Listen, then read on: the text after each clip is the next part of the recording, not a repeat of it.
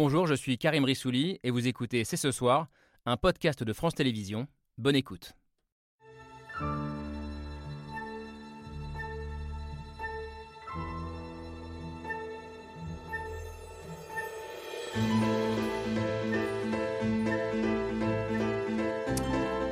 Bonsoir à toutes et à tous, soyez les bienvenus sur le plateau de C'est ce soir. C'est un thème qui n'émerge pas, un thème étrangement absent de la campagne présidentielle. Les inégalités, qu'elles soient monétaires, éducatives, dans l'accès aux soins ou entre hommes et femmes. Des inégalités accentuées au niveau mondial par la crise sanitaire.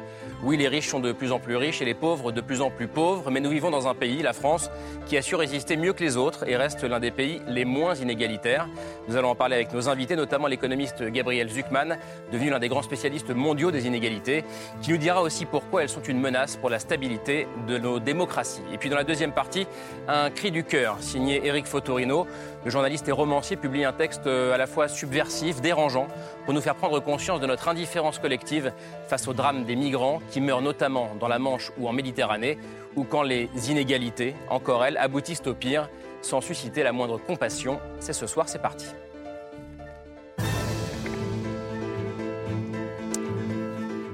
Et c'est parti comme d'habitude avec Laura Adler et Camille Diao. Bonsoir à toutes les deux. Et bonsoir euh, Gabriel Zuckman. Bonsoir. Merci d'être avec nous euh, ce soir, économiste, toujours professeur à Berkeley. Euh, aux États-Unis et l'un des visages de ce qu'on appelle la, French Touch, c'est-à-dire ces économistes euh, français qui ont conquis l'Amérique, l'Amérique démocrate notamment, euh, dans le sillage de votre collègue et ami Thomas Piketty. Vous avez conseillé de grandes figures comme Bernie Sanders notamment, et vous poursuivez vos, travaux sur les paradis fiscaux et les inégalités, qui sont vos, vos, grands sujets. Et on est heureux de vous recevoir à l'occasion de la sortie d'une grande enquête mondiale sur l'évolution des inégalités que vous avez co-dirigée pour le Laboratoire mondial des inégalités. Je disais à l'instant, Eric Fotorino est aussi avec nous. Bonsoir, merci d'être journaliste, écrivain, fondateur de plusieurs journaux et, revues, notamment le 1, euh, dont le dernier numéro est ici. Migrants, sommes-nous encore humains euh, Le voici. Et dans ce numéro, voici une nouvelle très forte euh, qui est ici, qui s'appelle la, pêche du jour et qui interroge, je le disais en titre, notre acceptation collective face à, ces drames et notre humanité ou pas. justement. on voulait aussi recevoir ce soir un, philosophe qui s'intéresse lui aussi à la question de notre humanité au sens large, à la question de la précarité, des inégalités, de la justice sociale. Bonsoir Guillaume Leblanc. Bonsoir. Vous êtes prof euh, de philo euh, politique et sociale à l'université Paris Diderot et vous venez aussi peut-être de réaliser ce qui est une, euh, je sais pas, une première mondiale, je pense. On connaissait les artistes en résidence dans des villes. vous êtes vous un philosophe en résidence. vous avez passé trois mois en résidence à Outreau, dans le, dans le Pas-de-Calais, à la rencontre des habitants. trois mois à échanger, poser, répondre aux questions, peut-être aussi faire de la philo en direct de manière vivante. C'est passionnant et on va en parler avec vous tout à l'heure. Et puis vous voulez aussi avoir une parole politique ce soir. Bonsoir Caroline Janvier. Bonsoir. Merci d'être avec nous, députée LREM du Loiret, membre de la commission des affaires sociales euh, à l'Assemblée. Vous vous intéressez aussi beaucoup à ces questions de pauvreté, de précarité, à la question des sans-abri. Euh, ce sera intéressant euh, aussi d'avoir votre regard sur l'évolution de ces inégalités et de la précarité euh, sous le quinquennat d'Emmanuel Macron, parce qu'on parle beaucoup du bilan en ce moment. Donc on va aussi en parler un peu ce soir. il est très intéressant ce, plateau parce que vous avez tous, avec toutes et toutes, avec vos spécialités, vos regards, vos disciplines, je crois la même ambition, c'est de mettre les mains dans le cambouis pour répondre à cette question de la pauvreté des inégalités ou de la mettre en lumière. Gabriel Zucman, quand, quand, on vous demande ce que vous êtes, vous dites je suis un peu un plombier de la justice sociale. Pourquoi la figure du plombier alors euh, J'aime bien cette image parce que quand vous regardez le système fiscal, euh, il y a des fuites, il y a de l'évasion, il y a de l'optimisation fiscale. Et une des façons dont les économistes peuvent se montrer utiles, c'est en expliquant comment on peut colmater euh, les brèches. S'il y a une demande pour plus de, de, justice fiscale, il y a des solutions qui existent et on peut contribuer à leur implémentation. Plombier, pour vous, Guillaume Leblanc, je crois que c'est plutôt un philosophe enquêteur. Euh, oui, philosophe enquêteur, philosophe de terrain. Donc, je crois que euh, vous avez commencé la philo ou envie de faire de la philo euh, après avoir lu le Club des Cinq. Je ne sais pas si vous vous rappelez du Club des Cinq. Oui, oui, parce que c'est. C'est roman pour enfants voilà, qu'on voit. c'est vrai, ça c'est... Le même sens de l'enquête. Quand on commence à...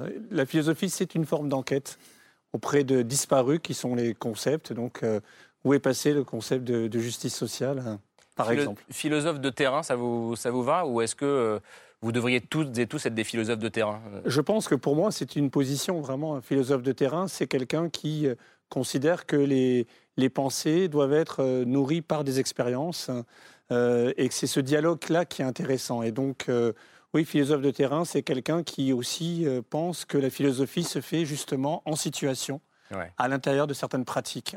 et, en, auscultant ce que vous appelez les, vies ordinaires. on, va, on, va y revenir. Bon, on a un plombier, un enquêteur. Caroline Janvier, avec Fotorino, vous avez des, pas, des images pour, pour, ce que vous faites ou pas? Avec Fotorino, non? Ah, on, traîne un, miroir le long du fossé, on regarde les images qui sortent. Ouais. Vous, aussi, vous êtes une nouvelle élue, Caroline Janvier, depuis Oui, tout à fait. C'est mon premier mandat depuis 4 ans. Et avant d'être élue, je travaillais dans le secteur médico-social. Donc, je connais bien aussi, côté associatif, euh, les actions de terrain. Bon, on va en parler euh, ce soir. Euh, Gabriel Ducman, c'est le deuxième rapport hein, sur, sur les inégalités mondiales que vous publiez avec vos, vos collègues Thomas Piketty, Emmanuel Seize, Lucas Chancel. le premier, c'est en 2018. C'était quoi l'idée avec ce, avec ce rapport Nous alerter, alerter les dirigeants, nous dire que les inégalités, ça peut avoir des conséquences politiques explosives potentiellement? Bah, D'abord, c'est faire le point sur l'état des inégalités dans le monde avec euh, plusieurs nouveautés par rapport au rapport d'il y a 4 ans. Maintenant, on a une perspective véritablement globale sur les inégalités de patrimoine.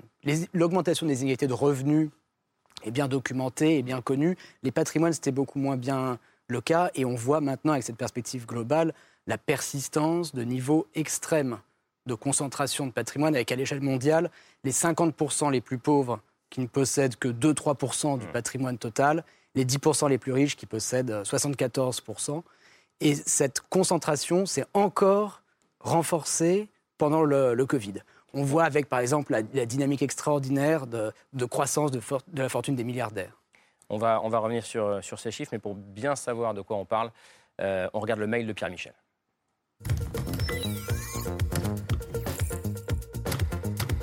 Toujours plus, toujours moins, au milieu le grand écart. Dans le monde, plus que jamais, les inégalités sont là. Extreme poverty is on the rise, as is extreme wealth. Les inégalités explosent et c'est la vice-présidente des États-Unis qui le dit. That 1% of the world now owns 45% of the world's wealth. Les ultra-riches toujours plus riches, les inégalités mondiales face au patrimoine stratosphérique d'une petite caste, captation de la richesse mais aussi des revenus. Les 10% les plus riches gagnent 31 fois plus que les 50% les plus pauvres. Les milliardaires, eux, sont à la fête. 25 richest Americans. They paid relatively little and sometimes nothing Elon Musk est désigné personnalité de l'année. Peu d'individus ont autant d'influence que M. Musk sur la vie sur Terre et potentiellement également sur la vie en dehors de la Terre. Après les chiffres, les images, les files d'attente devant les banques alimentaires aux États-Unis comme en France. 142 millions de repas, 1,2 million de personnes et puis 25% d'augmentation de nos activités de rue, c'est quelque chose qui nous préoccupe. Des chômeurs qui attendent au resto du cœur et des jeunes actifs. Même en travaillant tous les deux, on s'en sort pas. On s'en sort pas. Il y a des étudiants aussi. Même en travaillant le week-end, il me reste, on va dire, une centaine d'euros pour faire les courses. Ça fait à peine du 30 euros par semaine. Il y a quelques millions de personnes. 5 à 7 millions de personnes ont eu recours à l'aide alimentaire l'année dernière, soit près de 10% de la population. Mais la France s'en sortirait bien. Le taux de pauvreté entre 2019 et 2020 n'a pas bougé. 14,6%. Non seulement il n'y a que 9,3 millions de personnes pauvres en France, mais les inégalités, elles, ne se seraient pas creusées. Nous sommes l'un des seuls pays du monde où le pouvoir d'achat a continué à progresser en moyenne et où la pauvreté n'a pas augmenté. Résultat, entre les chiffres et les images, les témoignages, il y a comme un fossé. Si on demande à n'importe quel Français, il n'aura pas ce sentiment-là. Comment on explique ce décalage entre ce sentiment et la réalité? C'est comme le froid. Il y aurait la pauvreté ressentie et la pauvreté réelle. Allez, on va reprendre tout ça, euh, Gabriel Dupan. Je reviens quand même sur le chiffre que vous avez dit euh, au tout début, et peut-être qu'on peut l'afficher. C'est quoi les 10% les plus riches détiennent 74% euh, des richesses mondiales, les 50% les plus pauvres, 76% de la richesse mondiale, les 50% les plus pauvres n'en possèdent que 2%. Euh, ça veut dire qu'on peut arrêter l'émission, tout est dit, il n'y a plus rien à faire. Euh, non, ça veut dire qu'il euh, faut des mesures volontaristes si on veut réussir à comment, dire, démocratiser la richesse. Je pense un des grands enseignements du rapport, c'est qu'il n'y a pas grand-chose de naturel dans le niveau d'inégalité. Il n'y a pas de fatalité. C'est-à-dire qu'on voit quand même une grande diversité de situations et de trajectoires nationales et aussi de dynamique euh, historique. La concentration des richesses a été encore plus forte qu'elle ne l'est aujourd'hui euh, en France au début du XXe siècle, elle reste très élevée, mais elle a quand même beaucoup baissé au cours du XXe siècle. L'inégalité varie entre, si on regarde les régions où il y a le plus d'inégalité, le, Moyen-Orient, l'Amérique latine, l'Afrique subsaharienne d'un côté, et de l'autre l'Europe continentale. Il y a quand même des, différences marquées entre d'un côté les régions. L'Europe est plus égalitaire. L'Europe est plus, est plus égalitaire, tout à fait. Et ce que ça montre fondamentalement, c'est que le niveau d'inégalité résulte de choix sociaux, de décisions de politiques publiques qui sont faites, euh, des fois de façon plus ou moins démocratique ou plus ou moins transparente. Depuis le début des années 80, il y a eu un processus dans beaucoup de pays, y compris en France, pas autant en France qu'aux États-Unis, mais un, processus euh, inégalitaire avec euh, une fiscalité moins progressive, avec euh, euh, des réformes du marché du travail, un, manque de démocratisation dans l'accès à l'enseignement supérieur, particulièrement fort aux États-Unis, qui ont contribué à cette montée. En gros, une volonté politique de favoriser les plus fortunés? Oui, une volonté, une volonté politique de favoriser les plus fortunés, parfois plus ou moins consciente, plus ou moins assumée. Et ce que ça montre, c'est que les choix qui ont été faits, bon, maintenant on peut en tirer un bilan 40 ans après le début de ce tournant, hmm. et euh, on peut aussi envisager d'autres choix, bien sûr. Ce que dit aussi ce rapport, et ce qui doit aussi interroger euh, une femme politique comme vous, Caroline Janvier, c'est que les États s'appauvrissent, mais les individus les plus riches continuent de s'enrichir. Euh, c'est-à-dire qu'il y a une captation de, l'argent par, par, par le privé. Alors c'est une des grandes tendances de fond, effectivement, depuis les années 80, c'est la montée des patrimoines privés et euh, euh, la baisse du patrimoine public. Donc si vous regardez le ratio du patrimoine sur le PIB, c'est assez intéressant, c'est vous divisez tout ce la, la, valeur de marché de tous les patrimoines, immobiliers, financiers, les entreprises, les portefeuilles d'actions, etc. Au début des années 80, ça représentait l'équivalent de trois années de PIB, 300% du PIB dans un pays comme la France. Aujourd'hui, c'est 600, 700%. Donc le patrimoine représente 6-7 années de revenu national.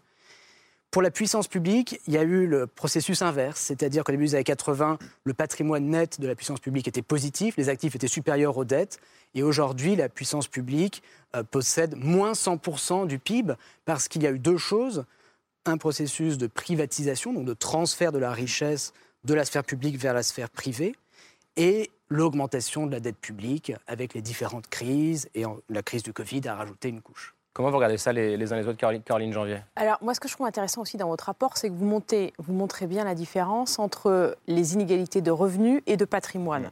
Et là-dessus, c'est vrai que la France a un modèle de protection sociale qui permet de corriger euh, en grande partie ces inégalités de revenus et qui fait qu'en effet, on a un indice de Gini, on a des, indicateurs sur la question des inégalités qui sont plutôt favorables euh, dans, un, dans une région européenne, vous l'avez dit, qui déjà dans le monde évidemment euh, se situe beaucoup mieux sur cette question-là. En revanche, sur la question euh, euh, du patrimoine, là, on a effectivement beaucoup, de, beaucoup d'efforts à faire.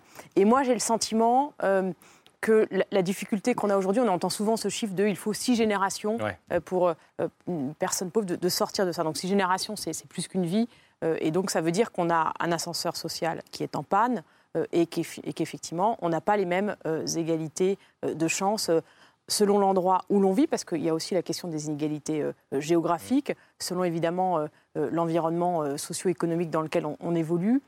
Et, cela, c'est quelque chose, effectivement, à mon avis, qui, doit rester la priorité. Guillaume Leblanc oui, ce qui est intéressant également, c'est qu'effectivement, c'est au, départ, enfin au 19e siècle, etc., le concept d'inégalité était relativement stabilisé dans une distinction inégalité revenu, inégalité patrimoine. Et ce qui est très intéressant, et le rapport en atteste, euh, c'est que la notion d'inégalité a été, en, étant étudiée, c'est est devenu quelque chose de beaucoup plus protéiforme. On a maintenant des inégalités dans l'accès de territoire, des inégalités de genre, des inégalités d'éducation, etc. Et donc, on est dans une espèce de... On est devant une, boule noire ou une boule grise des, inégalités démultipliées. Et les individus ont de plus en plus le sentiment que, euh, par un biais ou par un autre, ils sont pris dans un registre d'inégalité qui compromet vraiment la qualité de leur existence. Avec Fotorino. Oui, d'abord, euh, ben, quand on se regarde, on s'afflige, quand on se compare, euh, on, est un peu rassuré. Donc il y, a toujours ça, c'est une des vertus, je trouve, de votre, de votre travail. L'autre point, et, c'est très paradoxal, vous dites très justement que les inégalités par rapport à autrefois euh, ont, beaucoup diminué, même si les chiffres sont quand même assez éloquents. Eh bien, le paradoxe, c'est que plus des inégalités subsistent, plus elles se réduisent et plus elles sont inacceptables pour ceux qui les subissent. C'est-à-dire qu'il y a quelque chose, euh, et très souvent ça radicalise, donc c'est porteur d'une forme de violence même sociale, parce que euh, quand des gens se, sont dans l'inégalité plus forte, ils la ressentent, alors qu'il y en a moins globalement, statistiquement, eh bien euh, l'affect est plus fort. Mm. Il y avait un sociologue bien connu en France qui s'appelait Pierre Bourdieu, qui dans les années 60-70 avait conceptualisé cette idée de reproduction, c'est-à-dire l'assignation à une classe sociale par une sorte de déterminisme et l'impossibilité d'en sortir. Est-ce que vous avez l'impression qu'en 2021, on est toujours dans ce mode-là, reproduction? De l'inégalité et des inégalités. Peut-être encore plus, en encore fait, plus. que dans les années 60-70, parce que qu'est-ce que ça veut dire ce, processus de, euh, euh, d'augmentation des patrimoines?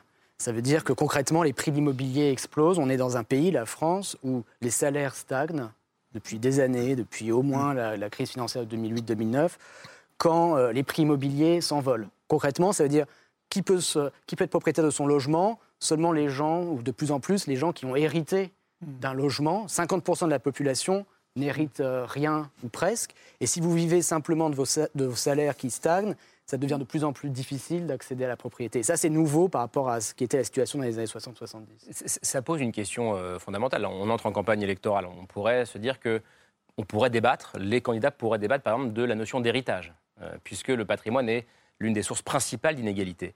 Euh, est-ce que, euh, ça m'intéresse d'avoir vos avis euh, aux uns aux autres, supprimer l'héritage? Par exemple, c'est... Alors, voilà, il y a des gens qui hurlent, évidemment. non, je souris. Qui sourit. Devant votre Emmanuel Macron est un candidat qui voulait supprimer les rentes, par exemple. Est-ce que supprimer l'héritage, ça peut être une façon de réduire ces inégalités? Oui, mais est-ce que vous y êtes favorable? ça, Évidemment, ça réduirait fortement les inégalités utiliser l'impôt sur les successions pour euh, contribuer à une égalisation des patrimoines, c'est quelque chose qui a été fait historiquement dans un certain nombre de pays. Euh, aux États-Unis, au Royaume-Uni. Les États-Unis, pendant la moitié du XXe siècle, avaient un impôt sur les grandes successions de 77%. 77% des années 30 aux années 80. On peut regarder quel effet ça a eu sur le capitalisme euh, américain. À l'évidence, ça ne l'a pas détruit. Hmm. Euh, on peut regarder l'effet que ça a eu sur l'accumulation euh, de capital. En fait, les taux d'épargne, les taux d'investissement étaient plutôt plus élevés dans cette décennie-là qu'ils ne le sont aujourd'hui dans un pays où l'impôt sur les successions a quasiment disparu, les États-Unis. Donc ça montre que oui, on peut, si on veut, aller assez loin dans la redistribution euh, patrimoniale via la, taxation des héritages. On pourrait aller plus loin, on pourrait lier la question de l'imposition des successions à la question de l'héritage pour tous, de donner un, patrimoine minimum à, mm. chaque, euh, à chaque jeune adulte qui pourrait être financé par, euh, par un impôt plus, plus progressif sur les successions. Comment vous regardez ça les uns les autres? Ben, euh, Réduire les inégalités, est-ce que ça va jusqu'à l'injustice? C'est ça qui est effectivement dans, la, dans votre question. Et ça. C'est-à-dire qu'effectivement, si on supprime l'héritage, c'est des injustices qui peuvent en, découler. Mais c'est vrai que Laure parlait de, de, de, Bourdieu, il a, fait aussi, il a écrit Les héritiers, et c'est vrai que l'héritage, il n'est pas seulement patrimonial. Mm. L'héritage, il est aussi de codes, de valeurs, d'accès, d'un langage, d'un savoir dans lequel on baigne et qui va vous donner la capacité après à avoir une mm. situation matérielle meilleure que d'autres. Oui, je crois qu'on parlait tout à l'heure, vous parliez tout à l'heure très justement des inégalités ressenties. Euh, mm. euh, je pense que c'est un point très intéressant. Outre le fait que les, inégalités sont démultipliées, parce que pour les raisons qu'on a évoquées, les individus euh, ressentent de façon très diverse les inégalités. Et, et ça, c'est un point qui est tout à fait essentiel. Laure, tu parlais tout à l'heure de, de, Bourdieu. Euh, Bourdieu avait théorisé justement la distinction entre la misère de condition et la misère de position. Je dirais qu'on est aujourd'hui dans deux registres d'inégalités. Il y a des inégalités de conditions qu'on peut mesurer, effectivement, que vous mesurez très très bien, et qui sont euh, d'ailleurs multiples. Mais il y a aussi des inégalités de position qui tiennent à la situation vécue par les individus. Et euh, ces, ces inégalités de situation, elles sont extrêmement innombrables elles sont extrêmement variées parce que les trajectoires des individus aujourd'hui sont très très diverses. Mmh. Et ça, c'est pour moi une raison euh, absolument euh, fondamentale pour laquelle la question de la justice redistributive ne peut pas émerger totalement. Elle ne peut pas émerger totalement aujourd'hui parce que finalement, on a un peu occulté cette idée que la justice doit être aussi ce que Aristote appelait une justice distributive, c'est-à-dire une justice faire la part de ceux qui ont un mérite de ce qui reviennent, de ce à quoi justement on peut euh, prétendre. Et donc, s'il n'y a pas cette justice entre guillemets euh, distributive, je ne pense pas qu'il puisse y avoir encore aujourd'hui un plaidoyer pour une justice redistributive. Caroline Janvier, comment est-ce que vous regardez ça Oui, et puis quand vous parliez euh, de, l'injustice, enfin des inégalités ressenties, moi je trouve qu'effectivement ces images d'étudiants qui mm. font la queue pour l'aide alimentaire, elles sont très choquantes, elles nous choquent tous. Et ça fait partie évidemment des, du public particulièrement frappé par, par la crise. Et ce qui est, à mon avis, particulièrement douloureux, c'est de se dire qu'en réalité, au-delà de la question euh, de la euh, euh, difficulté au moment de la crise, parce qu'ils avaient, moins de, petits boulots, moins d'alternance, moins de possibilités effectivement de, compléter leurs revenus, ce sont aussi leurs perspectives, leur avenir qui quelque part se, se, trouvaient mis en difficulté. Et moi, j'en, ai, j'ai échangé avec des associations étudiantes qui nous disaient en réalité, on est effectivement les premières victimes de cela. Et si on ajoute à ça euh, l'enjeu climatique, hein, le sentiment qu'ils ont que euh, nos générations n'ont pas pris suffisamment euh, les devants, les questions d'accès évidemment à la propriété, et eh bien tout ça, ça fait que c'est quand même pour une société de voir les générations futures avoir des chances qui sont moindres mm. que les générations précédentes, je crois que ça, pose une vraie question. Et c'est pour ça que pour moi, la question de l'égalité des chances, la question de, de, l'ascenseur social, la question de comment est-ce qu'on donne les moyens, au sens aussi d'Amartya Sen, hein, des, capacités, mm. je crois qu'elle se pose parce que c'est ça aussi qui permet à une société de se dire l'avenir est désirable, même si on a, on a une situation actuelle qui, est compliquée. Et dans ce, ressenti des inégalités, il y a autre chose qui joue. On a vu tout à l'heure dans le mail de, Pierre Michel les visages de ces ultra riches qui sont devenus encore plus riches euh, avec la crise sanitaire. Donc, c'est des milliardaires comme Elon Musk, Jeff Bezos, mmh. euh, Mark Zuckerberg. Et l'un des grands paradoxes, euh, c'est que finalement, ces ultra riches. Mecs, hein. Que des mecs, en l'occurrence, c'est vrai. mais on en revient sur les, inégalités entre femmes et hommes. Oui, parce que c'est présent dans le rapport aussi. C'est également présent dans le rapport, effectivement. Mais ce que vous pointez aussi, c'est que ces, ces ultra riches, ces milliardaires, paradoxalement, très souvent, ils se retrouvent à payer moins d'impôts en pourcentage que les classes moyennes. Et évidemment, la raison que, que vous pointez, c'est un phénomène qu'on appelle l'optimisation fiscale. Donc c'est cette euh, façon dont on peut faire baisser son impôt sur le revenu en jouant euh, sur les failles, sur les ambiguïtés euh, du système. Il y a l'optimisation fiscale et puis il y a l'évasion fiscale. Et ça, c'est votre grand sujet. Vous l'avez évoqué dans, dans deux livres. Il y a eu La richesse cachée des nations en 2017 et puis Le triomphe de l'injustice avec Emmanuel XVI. Ça, c'était l'année dernière. Alors forcément, on a pensé à vous à la rédaction aujourd'hui quand on a vu, enfin c'était pas aujourd'hui d'ailleurs, c'était lundi, quand est sortie cette enquête de libération ISF Gate, la grande évasion, euh, dans laquelle on apprend que des grandes fortunes françaises, pendant une dizaine d'années, ont mis à l'abri leur patrimoine au Québec pour réussir à échapper à l'impôt euh, sur la fortune, à l'ISF. Euh, donc c'est par exemple l'un des fondateurs de Carrefour, l'ancien maire de Vitel, ce sont aussi les frères Sédou, qui sont des grands pontes du cinéma français. et ça représente 4 milliards d'euros de manque à gagner pour l'État français. Alors comment, comment est-ce qu'on fait justement pour colmater ces brèches? Je reprends l'expression que vous utilisiez tout à l'heure, puisque vous, vous faites une proposition assez concrète dans le rapport bah, il faut commencer par tirer les, leçons de ce qu'on a pu faire en matière d'imposition des grandes fortunes avec l'ISF, qui, de mon point de vue, était euh, un échec euh, intellectuel et politique assez considérable. Qu'est-ce qui était l'échec? Alors l'échec est le suivant.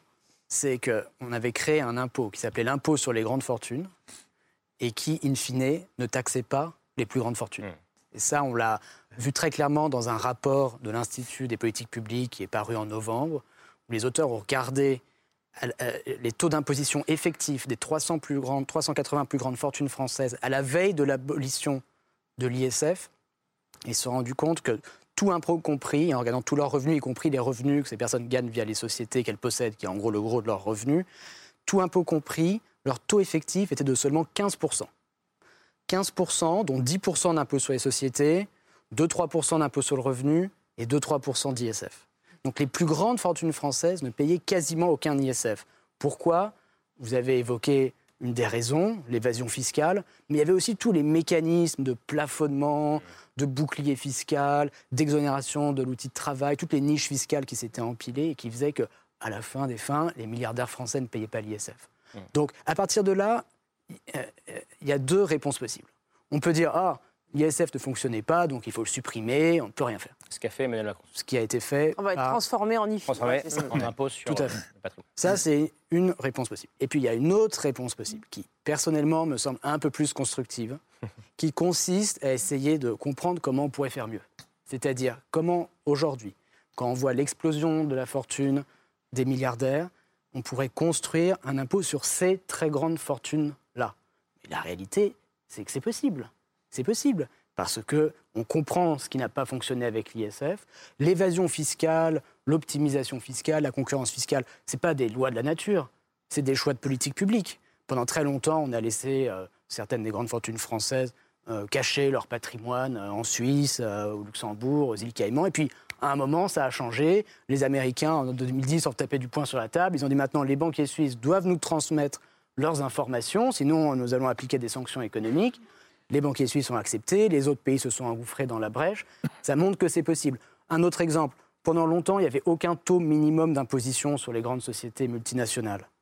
Là, il y a un processus d'accord au niveau de l'OCDE pour introduire un taux minimum qui est trop faible, 15%, mais au moins qui a le mérite d'exister. Donc ça montre qu'avec un peu de volontarisme, on peut répondre aux problèmes qui ont été identifiés. Vous dites en gros Emmanuel Macron a bien fait de supprimer l'ISF, mais la réponse n'a pas forcément été la bonne derrière.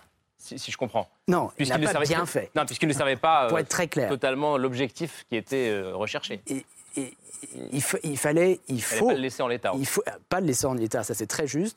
Mais je pense que, euh, compte tenu de l'évolution des inégalités de patrimoine qu'on observe aujourd'hui, On aurait pu- on- euh, euh, supprimer l'ISF et dire, grosso modo, aux, aux plus grandes fortunes françaises, aux milliardaires, vous payez très peu, eh bien vous allez payer encore moins, euh, ça me semble très dangereux. Parce que pour expliquer brièvement pourquoi, pourquoi c'est très dangereux.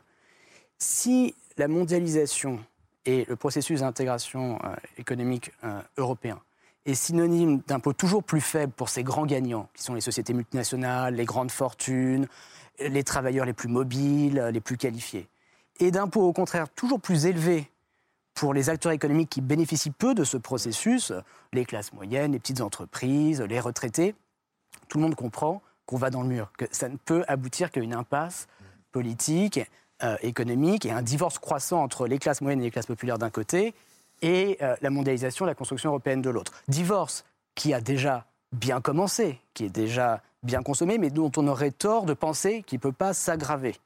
Voilà, c'est ça le risque. Je Enfin, retourne vers vous, Caroline Janvier. Oui, pardon, mais en l'occurrence, ce que l'on fait depuis 4 ans et demi, c'est qu'on a euh, supprimé la taxe d'habitation, euh, défiscalisé les sources supplémentaires, euh, augmenté euh, la prime d'activité, supprimé, euh, exonéré de cotisations sociales aussi, les, diminuer l'impôt sur le revenu. Donc, en réalité, on a supprimé ou diminué une partie des impôts ou des cotisations. Et, d'ailleurs, c'est ce, que, les chiffres montrent. hein, c'est qu'en réalité, on a effectivement un modèle qui continue de, de redistribuer et donc, euh, et, donc pas de favoriser les grandes fortunes. Et, et sur l'ISF, effectivement, on l'a transformé en impôt euh, euh, sur le patrimoine. Euh, après, sur ce que vous évoquez euh, euh, et sur ce qu'il faudrait euh, euh, continuer à faire, moi, je, je pense qu'effectivement, on peut ouvrir toutes les pistes. Il y a eu je la pensais... suppression des APL aussi. Hein. C'était pas franchement non plus. Ouais, enfin, quand, vous faites une le prise quand- en charge de la, des inégalités sociales qui ne cessent de s'accroître aussi un peu en France. Mais quand vous faites le, le- le calcul euh, global, j'ai le chiffre moi de, de 8% d'augmentation du, du pouvoir d'achat sur, le, sur, le, sur les 5 ans, avec une augmentation la plus favorable pour le, pour le premier décile. Pour les, pour les, c'est, le, chiffre qu'on, a eu de, de bilan. Et quand, donc quand vous faites le total de ces mesures-là, je n'ai pas parlé par exemple de l'augmentation des minima sociaux, euh, AH, minimum vieillesse, et ben en réalité, vous avez un système encore plus redistributif. quoi. Alors, si on fait le bilan global, si on se réfère à une autre étude de l'Institut des politiques publiques qui a regardé euh, l'effet de l'ensemble des changements fiscaux et euh, euh, de transferts sociaux pendant le quinquennat Macron, qu'est-ce qu'on voit? On voit que pour la plupart des catégories sociales, il y a eu une augmentation effectivement de pouvoir d'achat jusqu'au Covid, avec deux exceptions notables. Tout en bas de la distribution des revenus, il y a eu un déclin, tout en bas, lié en particulier euh, à la suppression des APL. Et tout en haut, pour les 1% euh, les plus riches, une augmentation beaucoup plus forte que pour les autres catégories sociales. On comprend très en bien moyenne, pourquoi. je crois, de 3 500 euros par an. Exactement. On comprend très bien pourquoi. Pour les 1% les plus riches. Euh, là, la suppression de l'ISF, son remplacement par l'IFI, l'adoption de la flat tax sur les revenus du capital, la baisse de l'impôt sur les sociétés, on est passé de 33% euh, à 25%. Tout ça, ce sont des réformes fiscales assez lourdes qui, quand on combine tout, quand on regarde tout ce qui s'est passé, niveau taxes, niveau transfert, in fine, les gagnants, les plus grands gagnants du quinquennat, c'est les 1%. Guillaume Leblanc. Oui, vous avez dit tout à l'heure très justement, ce qu'il faut, c'est démocratiser l'accès aux richesses et les richesses. Et donc toute la question, c'est comment refaire solidarité euh, dans la mise en relation entre justice sociale et justice fiscale. Et aujourd'hui, ces deux versants ont tendance un peu trop à s'autonomiser. On parle d'une réflexion sur les impôts qui est très, très importante, mais il faut aussi la corréler à, une autre, à d'autres formes de réflexion. Mmh. Un revenu jeune, un revenu décent, un revenu euh, universel. Euh, il faut aussi se poser la question euh, du revenu, non pas minimum, mais du revenu maximal. je remarque que ça, depuis une quinzaine d'années, cette question du plus haut salaire possible est complètement, a été complètement effacée, notamment dans le logiciel de la gauche. En Suède, dans les années 60, il y avait un revenu euh, de, plafond. Il a été supprimé, ça fait partie des formes de dérégulation contemporaine. Et aujourd'hui, la question de la justice, vraiment, mmh. elle est liée aussi à la possibilité de, construire une, règle mmh. sur le juste écart entre les salaires. Mmh. Plus personne aujourd'hui n'est capable de proposer une règle sur le juste écart entre les salaires. Entre le plus bas et le plus haut salaire, notamment dans, une même entreprise. Eric Fotorino. Oui, en fait, en, écoutant euh, Gabriel Zuckman, je, je, me dis que qui, travaille aux États-Unis, mmh. euh, je ne sais pas comment vous avez perçu la crise des Gilets jaunes euh, en France, mais elle était, de mon point de vue, assez spécifique et assez révélatrice de, de ces symptômes-là, dans la mesure où il y avait cette pas tant que c'était des gens qui euh, gagnaient mal leur vie, ils étaient dans des petites classes moyennes avec une peur de, dégringoler encore plus bas. Mais c'était une question de statut, comme vous disiez tout à l'heure. C'est-à-dire l'idée que finalement, quand vous n'avez pas suffisamment euh, d'argent, euh, très vite vous passez pour quelqu'un comme disait Macron, des gens qui ne sont rien. Et des gens qui ne sont rien, ça fait qu'à un moment donné, les inégalités deviennent quelque chose d'insupportable parce que c'est du même ordre que quand on dit vous allez rouler à 80 km/h alors qu'ailleurs on roule à 90. C'est comme une vexation. C'est-à-dire qu'à un moment donné, sur le fronton de la République, il y a marqué liberté, égalité, fraternité. Donc le mot d'égalité, il est même central. Et, et bien là, on voit bien qu'au fond, il y a des accros assez profonds. Et finalement, beaucoup de Français retiendront, on est bientôt dans la campagne électorale, que Emmanuel Macron a supprimé effectivement l'impôt sur la fortune. Ils vont retenir ça, même si on dit oui, mais il y a l'impôt sur le patrimoine, il y a ci, il ça. Oui, mais enfin, il a quand même servi son camp, son clan. Euh, et par ailleurs, nous, les Français qui, de peu, eh bien, on aura été encore plus relégués sur le bord de la route. Mmh. Alors, je ne peux pas vraiment vous laisser dire ça euh, parce que, parce qu'encore enfin, je le dis après, vous, vous répondez ce que, vous voulez. Est-ce que vous avez rappelé notamment sur euh, finalement l'augmentation du pouvoir d'achat pour finalement la classe moyenne élargie? Mais, mais, on voit bien que l'étiquette de président des riches, elle est compliquée à enlever. Oui, mais... Qui a été collée depuis le début du quinquennat par cette réforme de l'IS. Oui, mais comme vous le dites, il s'agit d'une étiquette. Donc à, partir de là, il faut qu'on arrive à objectiver les choses euh, en, repartant sur, euh, sur effectivement les analyses des économistes et ce, que nous montrent les chiffres du pouvoir d'achat. Donc, euh, comme disait Karim Ressouli tout à l'heure, il y a une frange qui ne gagne pas bien sa vie et qui en a gagné encore moins bien. Alors, sur le... moi, je n'ai pas, pas ces chiffres-là. Vous savez, c'est la fragilité qui compte dans une société. Moi, je trouve qu'une société moderne, on la mesure non pas à son degré de richesse ou de développement, c'est comment elle s'occupe des plus fragiles.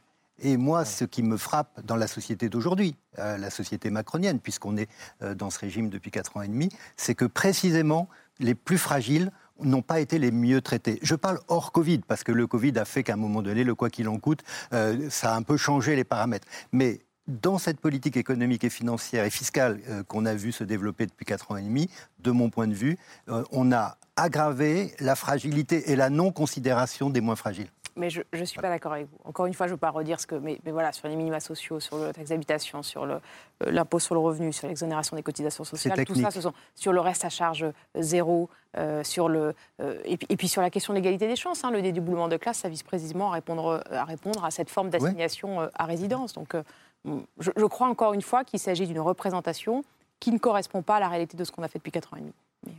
N'est-on pas dans une situation paradoxale C'est-à-dire que vous dites très brillamment qu'on n'a jamais eu autant une conscience de l'inégalité sociale, quel que soit notre statut à l'intérieur de cette communauté de citoyens.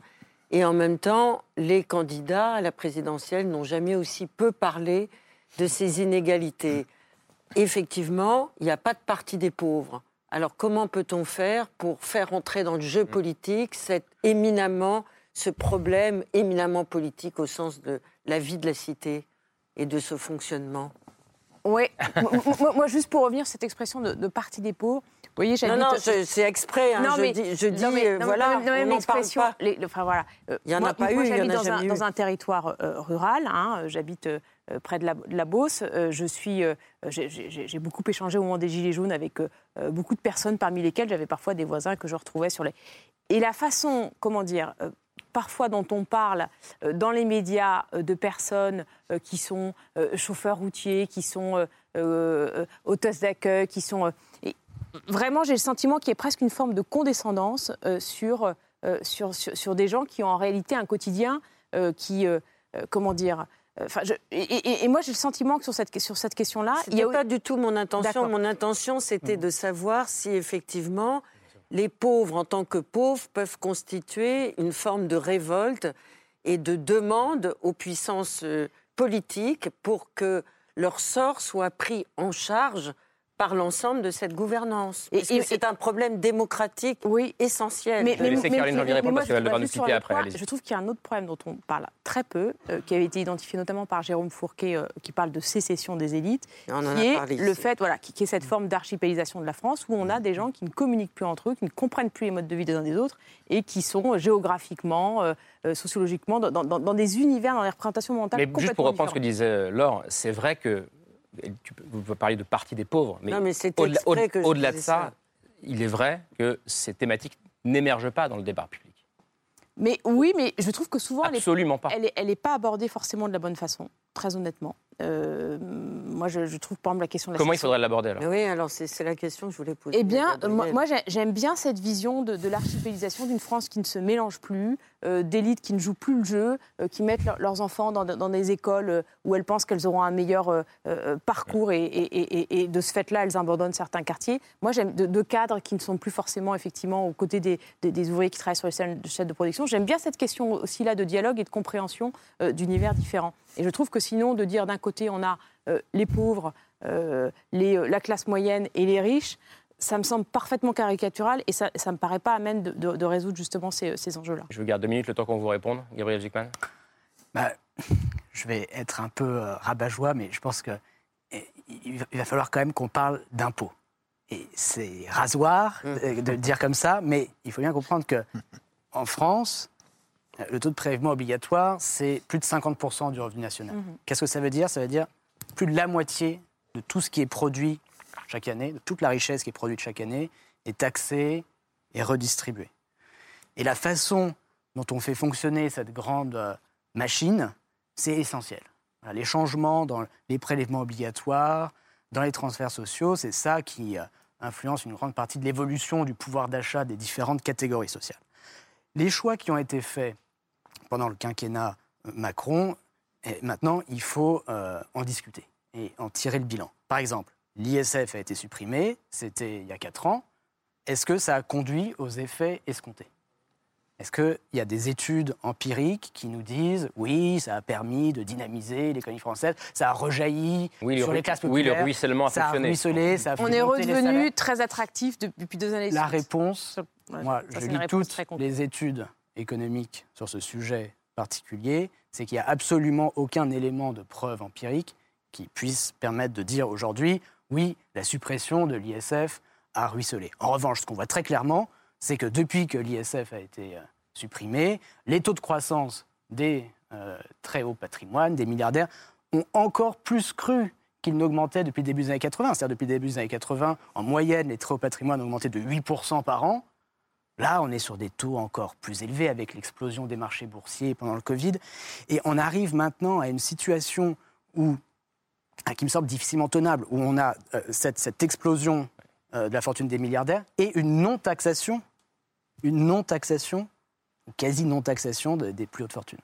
Caroline Janvier, pour, euh, pour conclure avant de nous quitter. Non, moi je crois qu'encore euh, encore une fois, euh, la France qui, redevient un pays attractif depuis deux ans, qui réindustrialise, qui redevient compétitif, ça me paraît tout à fait lié justement à la flat tax, à la transformation, c'est pas la suppression de l'ISF, la transformation de l'ISF en IFI. donc je, voilà, je... je... vous libère et, on reprendra ce débat. Hein. Avec plaisir. On va reprendre dans les, prochaines, dans les prochaines semaines. Merci à vous. merci à vous. Camille. Guillaume là, je voudrais qu'on parle un petit peu justement de cette résidence de, philosophe euh, que Karim euh, évoquait en introduction. Donc, vous avez passé trois mois entre septembre et le début du mois de décembre euh, dans la ville d'Outreau, qui est dans le nord de la France, juste à côté de Boulogne-sur-Mer. Voilà, on voit la carte.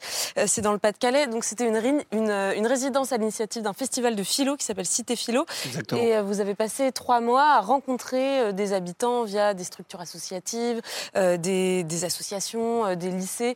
vous les avez écoutés vous avez échangé avec eux. Là, on voit quelques images de, vous dans un centre social, justement, lors d'une journée d'atelier. Et l'idée, c'était de faire de la philosophie en direct et de manière vivante. Là, je reprends vos mots. Euh, c'était une manière pour vous de prolonger ce travail que vous avez commencé il y a un certain nombre d'années euh, sur les vies précaires. Euh, je précise juste qu'Outreau, c'est une ville où le taux de pauvreté atteint les 20%, donc il est au-dessus du, niveau national. Et c'est aussi une ville qui est très stigmatisée en termes de, de statut, justement, de position, puisque son nom reste associé, même 20 ans plus tard, à la fameuse affaire euh, qui a éclaté euh, en l'an 2000. Affaire de pédocriminalité. De pédocriminalité, exactement. Euh, ce que, ce que vous dites à propos de cette résidence, c'est que vous êtes arrivé à Outreau en cherchant des informations et que finalement, en bon philosophe, vous en êtes reparti avec plus de questions.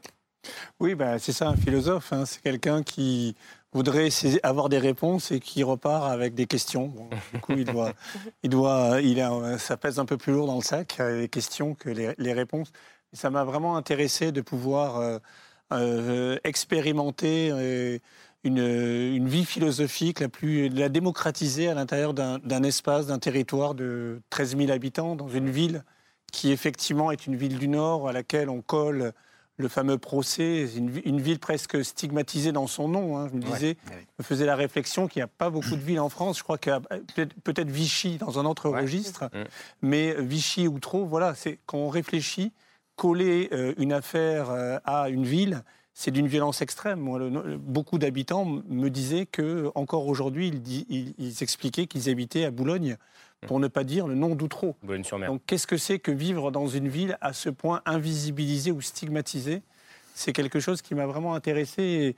Et, vraiment, oui, j'ai essayé de faire de la philosophie euh, un petit peu de la manière la plus libre possible la moins institutionnelle possible dans des associations, mais aussi euh, avec dans des promenades euh, philosophiques le long de, le long de la mer, etc. On parle, euh, on parle inégalité depuis le début de cette émission. vous travaillez depuis longtemps sur la question de, des vies précaires, Guillaume Leblanc. Est-ce que ça vous a frappé encore plus cette année à Outreau en étant là-bas? La question des inégalités, le poids des inégalités, la grande précarité, est-ce qu'elle a évolué par exemple? Ben, Ce qui frappe, c'est qu'on mesure combien tout un discours sur euh, l'égalité des chances, etc. Mmh. Et, tombe, tombe, à côté de la plaque quand on remarque comment la, violence des, frontières sociales produit un monde dans lequel finalement euh, vivre, ça revient à essayer de, vivre de la manière la plus digne possible, mais dans les limites d'une forme de survie. Mmh. Hein, cette frontière vie-survie, elle n'a pas été réglée. Elle n'a pas été réglée politiquement politiquement, on, pendant longtemps, on a considéré en philosophie en particulier que finalement, euh, la politique, c'était l'art de la, de, la, vie bonne. Et aujourd'hui, on, redécouvre, euh, tant sur le plan vital d'ailleurs, avec euh, l'épreuve qu'on vit actuellement, que sur le plan social, que la politique, c'est d'abord une affaire de survie. C'est l'art de la survie.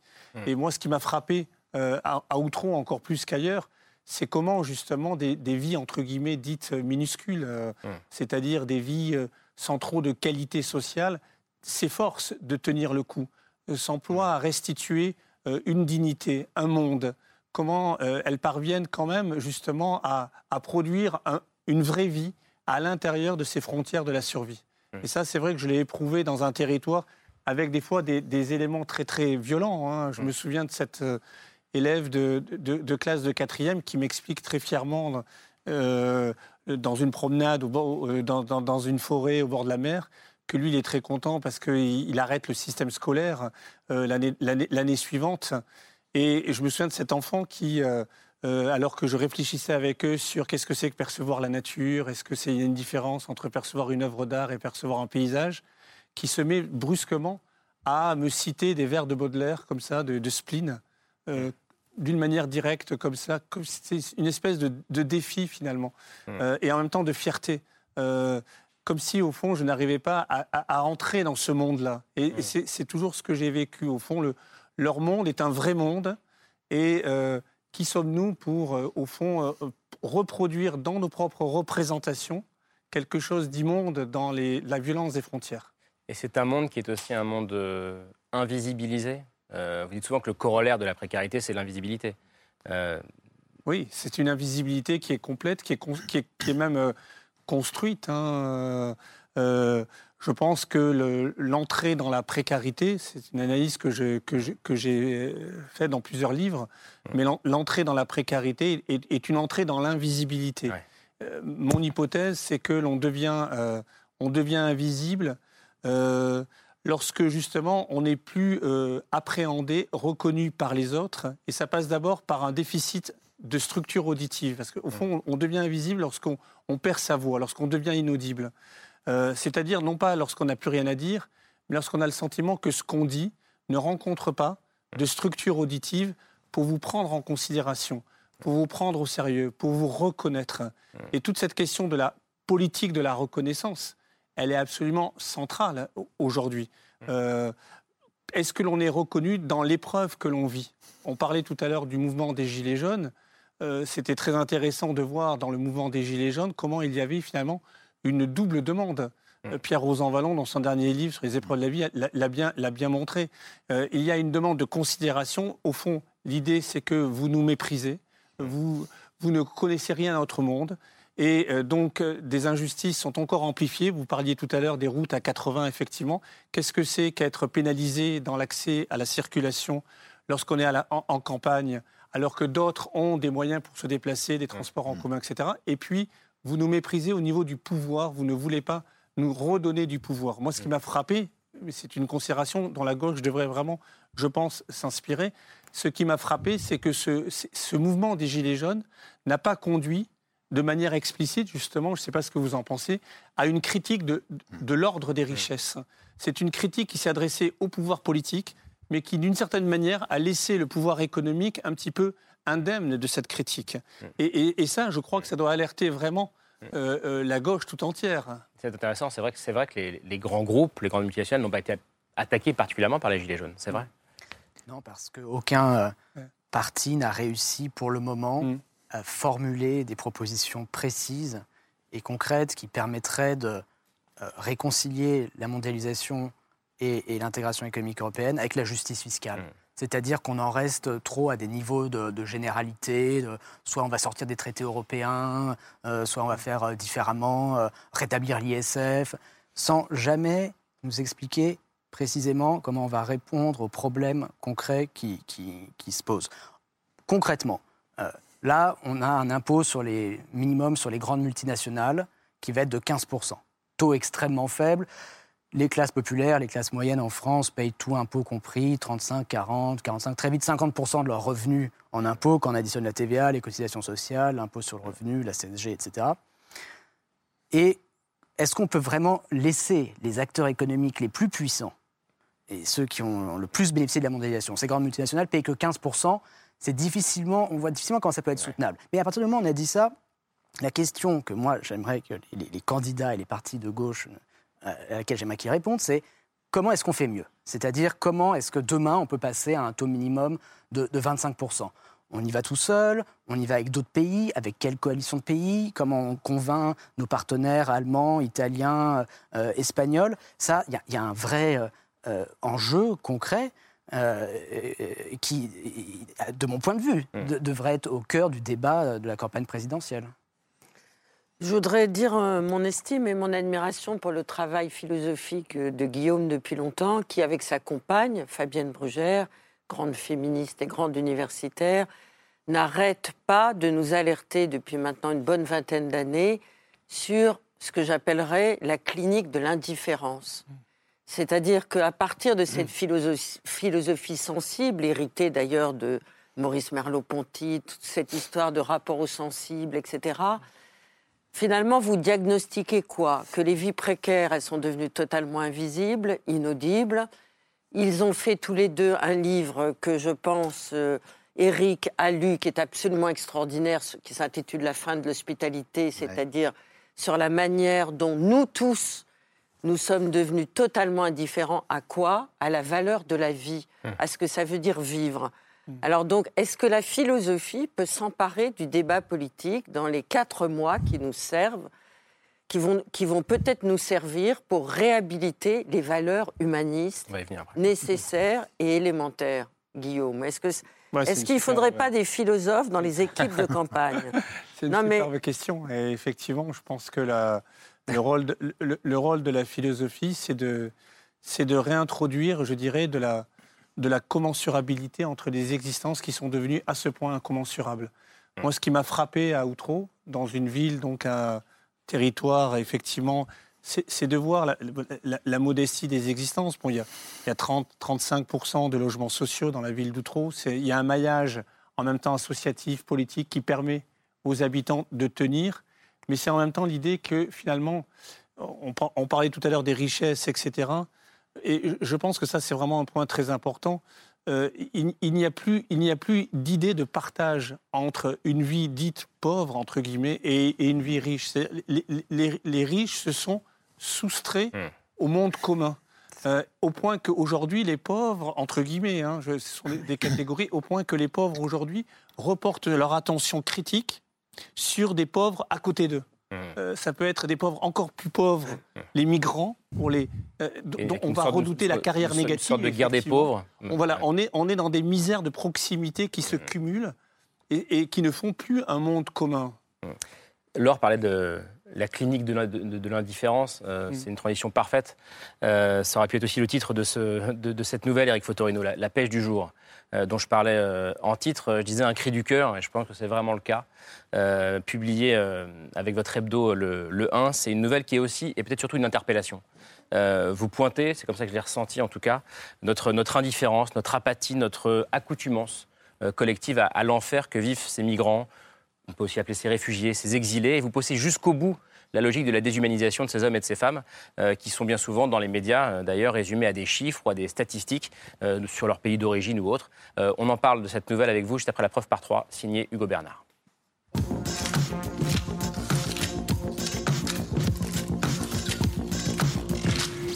La preuve par trois commence par cette image. Une photo prise à Paris le 25 novembre dernier et dans laquelle il y a grand 1 des visages. Des visages et des histoires, comme celle de Mariam Nouri Amadamen, une femme kurde de 24 ans. Elle a tout quitté pour tenter de rejoindre son mari installé en Angleterre. Il devait y ouvrir un salon de coiffure. Puis, il y a l'histoire de Kazal Ahmad et de ses trois enfants. Il y a un mois, ils ont quitté l'Irak pour l'Europe.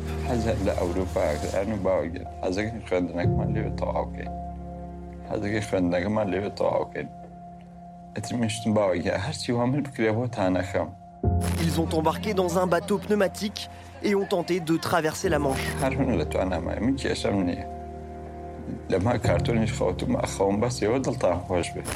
Tous faisaient partie des 27 personnes mortes au large de Calais le 24 novembre dernier. Résultat, dans cette image, il y a aussi grand 2, un mur. Des murs dressés par l'Europe pour repousser des exilés, la Pologne, l'Espagne, la Hongrie ou encore la Grèce, en 20 ans, ce sont plus de 1000 km de murs qui ont été construits le long des frontières européennes. Le mois dernier, 12 pays de l'Union réclamaient des fonds européens pour l'édification de murs anti-migrants. Enfin, dans cette image, il y a grand 3, le mot exil. L'exil de milliers de personnes auxquelles les dirigeants de l'Europe opposent des frontières pour euh, éviter que le droit d'asile qui a été inventé sur le continent européen et qui est notre honneur ne puisse être dévoyé, nous devons absolument retrouver une Europe qui sache protéger ses frontières. Pour certains citoyens, au-delà des discours, l'heure est au réveil des consciences. C'est pas normal qu'au niveau politique, on en soit là aujourd'hui. Il y a des gens qui meurent, euh, c'est des vies humaines. Ça ne devrait plus arriver. Ici, il faut que la France fasse quelque chose. Un éveil politique, mais aussi sociétal. Une photo, trois détails et une question. Face à ces drames, que faut-il pour mettre fin à l'indifférence? Eh ben, il faut peut-être justement ce genre de nouvelles. Euh, Eric Fotorino, la pêche du jour, euh, je disais que ça pousse jusqu'au bout la logique de la, de la déshumanisation. Pourquoi? Parce que c'est un dialogue, euh, cette nouvelle, entre, entre deux, deux personnages. Euh, on est devant l'étal d'un pêcheur, sauf qu'on n'y achète pas du cabillaud, de la sole ou du saumon, mais du malien, de l'érythréen, de l'afghan. pourquoi être allé aussi loin, Eric Fotorino? Parce que notre euh, indifférence, elle est, elle est presque pornographique, je veux dire, par là, c'est tellement choquant, ce à quoi on est en train de s'habituer, euh, qu'il faut des mots et des mises en scène de ces mots différentes. Je veux dire par là que ce texte a été lu la semaine dernière à Turin, en Italie, en italien. Il est traduit en ce moment en Espagne, en Grande-Bretagne. Euh, euh, Marco, Mario Calabresi, l'ancien patron de la Repubblica, la semaine dernière, m'a dit Mais est-ce que vous ne croyez pas que les mots sont usés hmm. pour parler de tout ça? Je dis Oui, bien sûr qu'ils sont usés. Alors, euh, il faut, comme Mauriac autrefois, quand il disait C'est pas euh, le crime de, parole qui. C'est le crime de silence qui est le pire. Et aujourd'hui, plus on parle, plus on a l'impression qu'on entretient le silence. Vous voyez, il y a hmm. des mots qui sont tellement devenus banalisés avec les images que c'est comme si on n'avait rien dit comme d'ailleurs ces invisibles qui parlent comme s'ils n'avaient rien dit. Et donc moi, ce que j'ai voulu faire, modestement, c'est juste mes petits mots. Mais c'était de mettre en scène effectivement deux personnages dont on ne sait pas trop qui ils sont, mais on comprend que l'un et l'autre hmm. sont les deux faces du même visage. C'est ce que j'allais vous demander. Est-ce que est-ce qu'on est tous collectivement, euh, parce qu'il y a donc ce, pêcheur qui est le vendeur de de, de, migrants en réalité, hmm. euh, et puis il y a cet homme qui est qui pose des questions un peu naïves euh, en face, qui, qui, est un peu choqué, mais pas totalement non plus. Non. Euh, on, est un peu tout ça à la fois. Mais c'est ça. En fait, si vous voulez, on laisse faire. Alors on laisse faire qui? On laisse faire les États, nous, les citoyens. Euh, aujourd'hui, la politique, c'est une politique de non-accueil. À un moment donné, le pêcheur, il dit, mais il y a des mots qui puent, vous croyez pas, vous trouvez pas? Alors oui, quel mot? Ben, Le mot accueil, le mot solidarité, le mot chaleur, tous ces mots-là effectivement, il y, a, des mots qu'on a mis, justement, qu'on a exilés. Mmh. Euh, et quand on les emploie, on parle de pour rien dire. Et donc, si vous voulez, euh, je pense qu'on on a tous notre part de responsabilité parce qu'on accepte, mmh. on accepte que la mer fasse le boulot, on accepte que ceux qu'on paye au loin fasse le travail, mais c'est-à-dire torture, rançonne, etc. Et plus, alors on, se, focalise sur les passeurs. Mais pourquoi il y a des passeurs? Il y a des passeurs parce qu'on rend les choses infranchissables. Donc évidemment, aussi, c'est comme la prohibition. Quand vous avez prohibé l'alcool aux États-Unis, il y avait des trafiquants, il y avait des mafias. Donc si vous voulez, ce à quoi on est en train de s'habituer, c'est de perdre euh, le pape l'a dit l'autre jour d'ailleurs. Moi, je ne suis pas spécialement papiste, mais enfin, c'est vrai, c'est un naufrage de la civilisation. Et on en, on en porte tous un petit morceau. Et, cette nouvelle, c'était dire ça. Avec cette phrase, et après j'ai sa parole à Camille, le pêcheur dit Je suis un croquement respectable et sans haine, je suis le fossoyeur de vos lâchetés à tous. Donc de nos lâchetés à, et, vous parliez des mots, et justement, le pêcheur, il utilise dans votre nouvelle une sorte de pirouette de vocabulaire, comme pour oublier que c'est les corps humains qu'il repêche et qu'il vend sur le marché. Lui, il préfère parler de bois d'ébène, donc euh, expression mm. très connotée. Euh, il parle de cancrelat. Et il dit très cyniquement pour continuer à vivre, il suffit de déshumaniser ce que vos yeux perçoivent. Après, tout rentre dans l'ordre c'est dans votre tête. Et ça, ce passage, il m'a fait penser euh, à plein de choses, mais notamment à une, une, expression qui est utilisée par les institutions européennes et qu'on a entendue dans la bouche d'Emmanuel Macron lors de son discours sur l'Europe. Il a parlé de paquet migratoire. Alors, on ne parle pas forcément des, gens euh, avec cette expression, mais c'est une expression très floue. Et, ce vocabulaire-là aussi, est-ce qu'à vos yeux, ça contribue à nous faire oublier qu'il s'agit de, de vie d'hommes, de femmes, euh, d'enfants? Bien sûr, tout ce qui euphémise, tout ce qui... Hein, bon, c'est pas moi qui l'ai dit, c'était Camus, hein, quand on nomme mal les choses on ajoute au malheur du monde. Mais, c'est vrai que, bon, paquet migratoire, ce sont des, hommes, des femmes, des enfants. Euh, et on accepte qu'ils ne savent pas nager souvent, qu'ils ne savent pas nager. Certains n'ont jamais vu la mer. Euh, donc on accepte finalement euh, que leur sort en soit remis à cette espèce d'aléa nocturne et maritime. Mmh. Et à côté de ça, il y a une sorte d'impunité générale qui fait que bah, les chiffres s'ajoutent. Euh, mais qu'après tout, ça fait plus rien.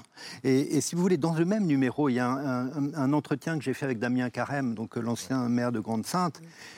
On parle du petit Dylan. Effectivement, Dylan, qui, qui avait été, sa photo avait fait le tour du monde. Mais lui parle d'un autre enfant dont on a retrouvé le, le corps en Finlande, à 1400 kilomètres. Il n'y a pas eu une photo, il n'y a pas eu un mot, une ligne. Donc, si vous voulez, moi, ce que je voulais dire à travers ce texte, c'est jusqu'où on va être indifférent, jusqu'où on va accepter. Regardez, on a créé un crime de solidarité. Est-ce que ces deux mots vont vraiment ensemble Crime et solidarité? Quand euh, des, migrants passent la vallée de la Roya, il fait moins 20 degrés, ils sont en jean et en tennis. Et ceux qui vont les sont solidaires, qui vont les, aider, ils finissent euh, euh, condamnés. Cyril Héroux, il a été, euh, il n'a pas été condamné, mais les textes sur lesquels on voulait le condamner existent toujours. Donc, si vous voulez, c'est là où je me dis, où est mais qui sommes-nous pour pouvoir accepter ça et pour pouvoir nous dire oui, la misère du monde. Mais non, c'est pas la misère du monde. Ces gens ne sont pas des gens misérables. Mmh. La situation les a rendus misérables. Et je crois que le pire qui peut arriver, on voit bien dans nos sociétés, on en a parlé avec, euh, avec Gabriel, avec vous tout à l'heure, nos sociétés se radicalisent à mesure que les inégalités deviennent intolérables, même si globalement elles se réduisent. Mais quel monde on est en train de construire? Parce que ces réfugiés, c'est la pointe avancée de ce qui va nous attendre au XXIe siècle, les réfugiés climatiques, les réfugiés des guerres, les réfugiés des, radicalismes religieux. Donc, si vous voulez, moi je trouve que une civilisation, en effet, est très mal partie quand elle commence à dire c'est la mer, euh, la mer les emportera. Et la mer fait le travail à notre place. Euh, oui, on est, on est, tellement, je suis très très sensible à toutes ces analyses et à ce texte. On est tellement euh, omnubilé par une forme d'imaginaire qui demeure encore cet imaginaire national qu'on nous, armes, qu'on nous, on est équipé et suréquipé par cette espèce de, discours de la nation, que euh, finalement on, a, on, est parvenu à, déshumaniser des vies au nom de cette souveraineté. Et euh, moi, je suis très frappé comment euh, le décompte des morts dans la Méditerranée, dans la Manche maintenant, produit une espèce de déshumanisation supplémentaire, comme s'il y avait un partage entre euh, compter les vies d'un côté mmh. et de l'autre côté les vies qui comptent. Mmh. Les vies qui mmh. comptent ne sont pas des vies qu'on compte. Et, ça, c'est le drame de notre, de, notre euh, actualité qui déshumanise euh, les morts de la Manche n'ont donné malheureusement lieu à aucun deuil, à aucun hommage. Nous n'avons pas pleuré collectivement ces existences. Mais Libération ce matin fait un travail remarquable en racontant, comme vous l'avez dit, leur histoire, leurs rêves, leurs utopies. Et on voit des leurs visages. amours, on voit des visages, on voit des vies, des promesses. Gabriel Zuckman non, je veux, juste dire que c'est un très beau texte qui m'a beaucoup touché, donc je, recommande vraiment aux, spectateurs de le lire. Mais tout est un peu lié parce qu'on on mm. en parlait sur ce plateau la, semaine dernière, on parlait de la fatigue, avec euh, Frédéric Worms notamment, mm. notamment de la fatigue compassionnelle. C'est ça. C'est ça en réalité qui se passe. Mm. Mais vous voyez, cette fatigue, on, devient quasiment amorphe. Euh, j'ai été frappé euh, ces jours-ci parce que la traductrice anglaise de La pêche du jour, elle est irlandaise en réalité, elle m'a dit ça m'a fait penser à Jonathan Swift et la modeste proposition que l'or doit connaître je ne connaissais pas ce texte. Et en fait, qu'est-ce qu'il dit, Swift? C'est dans les années 1700 quelque chose. Il dit, c'est un problème à Dublin, tous ces enfants de pauvres, ils sont à la charge de leur famille.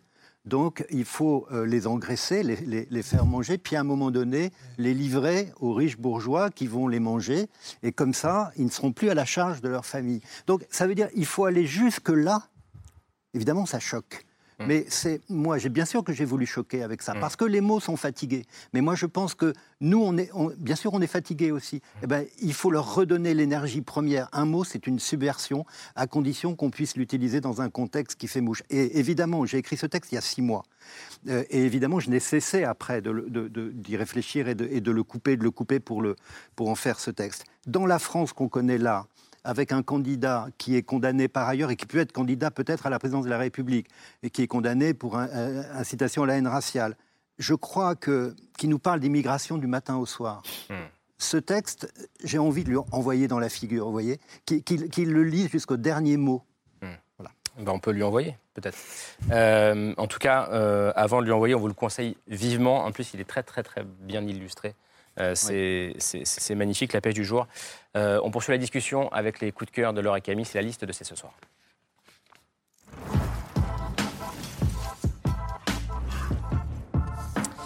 Camille, on commence avec vous avec un, documentaire qui sort euh, aujourd'hui en salle, je crois. Oui, et qui, euh, j'espère en tout cas, laissera personne indifférent.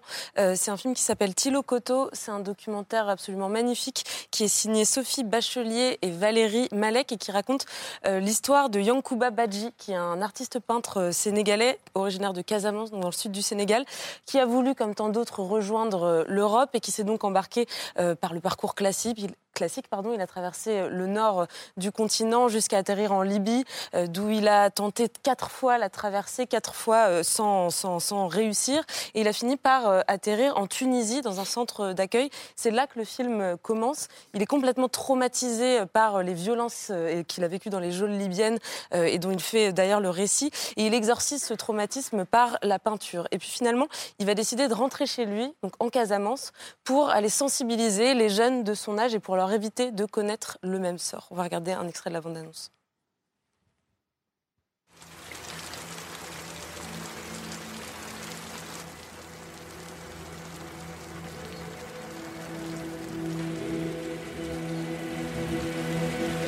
I want African youths to understand what I'm trying to say.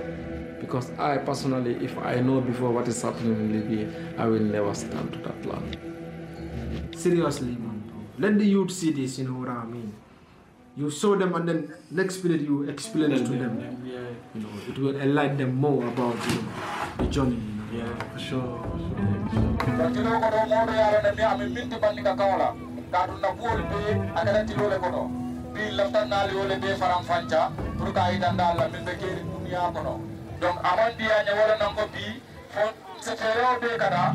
yeah C'est un film qui est absolument bouleversant, qui est vraiment nécessaire, qui est porté par une très belle bande-son aussi.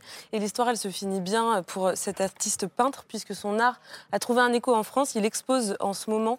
Euh, et d'ailleurs, son travail, on pourra le voir dans une galerie à Paris qui s'appelle la galerie Talmar, du 23 décembre jusqu'au 15 janvier. Il s'appelle Yankuba et, on rappelle le titre du film, Thilo Koto. Euh, Laure, on, parlait avec Gabriel Zuckman de ces économistes euh, français euh, stars aux États-Unis. Oui, bah, il y a des femmes aussi. livre, oui, je pense que évidemment Gabriel, Eric et Guillaume et Camille le connaissent. Mais c'est vrai que je l'ai relu pour l'émission avec un, un, bonheur et un plaisir immense, même si je ne suis pas très douée en économie. C'est le livre d'Esther Duflo, Repenser la pauvreté.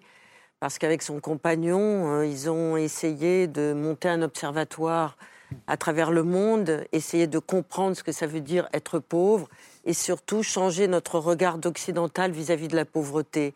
Nous avons à apprendre des pauvres. Les pauvres sont beaucoup plus dignes que nous, qui sommes pour le moment non inclus dans cette pauvreté. Donc, que peuvent nous apprendre les pauvres? Ben Justement, l'art d'être digne, l'art de savoir conduire leur vie, l'art de savoir l'économiser et à partir de, cette, de ce renversement des valeurs de la pauvreté, la pauvreté comme connaissance du monde, ils émettent différentes propositions.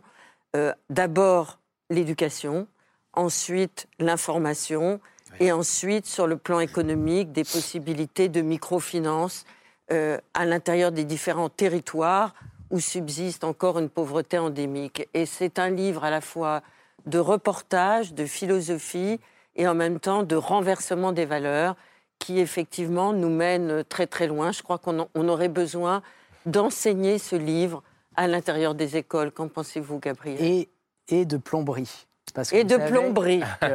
et j'ajoute que c'est avec Banerjee, qui est le compagnon d'Esther, que ce livre a été conçu et pensé. L'économiste comme plombier, en fait, c'est le titre d'un article d'Esther Duflo dans une adresse qu'elle a donnée à l'American Economic Association où elle résume ses recherches avec cette métaphore, parce que, en plus de tout ce que vous avez dit et qui, qui est très juste, dans ses travaux, il y a aussi l'idée d'aider à la mise en œuvre de politiques publiques qui vont concrètement permettre euh, de mieux lutter contre la pauvreté, avec une approche de plomberie. C'est le slogan du soir, vive les plombiers. Dans, dans, ce soir. Merci beaucoup.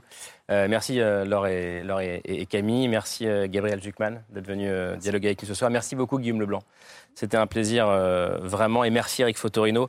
la pêche du jour, il est ici. Les dessins sont de Edmond Baudouin. grand dessinateur. Grand dessinateur. Et puis la revue Le 1, Migrants, sommes-nous encore humains? C'est le numéro de, de, cette semaine. Merci d'être venu. C'est ce soir revient demain. Ce sera aux alentours de 22h45 avec Thomas Negaroff. Passez une bonne fin de soirée. Merci. Bonnes vacances, Karim.